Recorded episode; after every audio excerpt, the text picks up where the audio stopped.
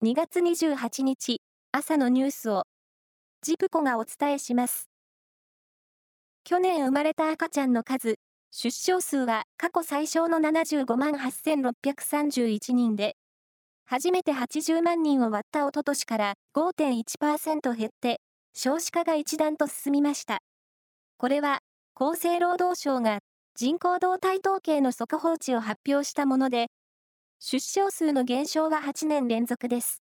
厚生労働省の国立社会保障人口問題研究所は、出生数が76万人を割るのは2035年と見込んでいましたが、実際は12年早まりました。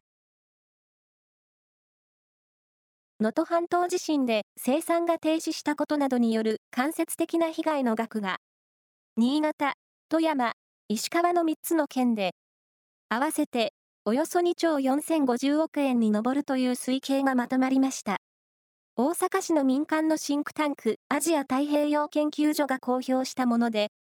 名目の国内総生産を0.4%程度押し下げるということです。岐阜県岐南町の小島秀夫町長が、職員にセクハラをした疑いがあると、週刊誌で報じられた問題で岐南町が設置した第三者委員会は昨日、少なくとも99件のセクハラ行為があったと認定する調査報告書を岐南町に提出し、町長に即時の辞職以外の選択肢はないと結論付けました。役場内で報道陣の取材に応じた小島町長は、報告書は中立性に欠けると述べ、自らの身体については明言しませんでした。今日、記者会見を行います。宝塚歌劇団の25歳の女性俳優が、去年9月に急死した問題で、遺族側が訴えている上級生らのパワーハラスメント行為について、歌劇団側は、そのうちの半数ほどを認めたことが分かりました。ただ、解決へ向けた合意には至っていません。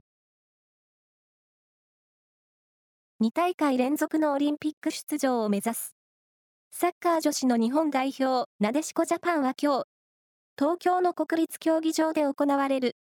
パリオリンピックのアジア最終予選第2戦で北朝鮮代表と対戦します。サウジアラビアで今月24日に開催された第1戦では0対0の引き分けで、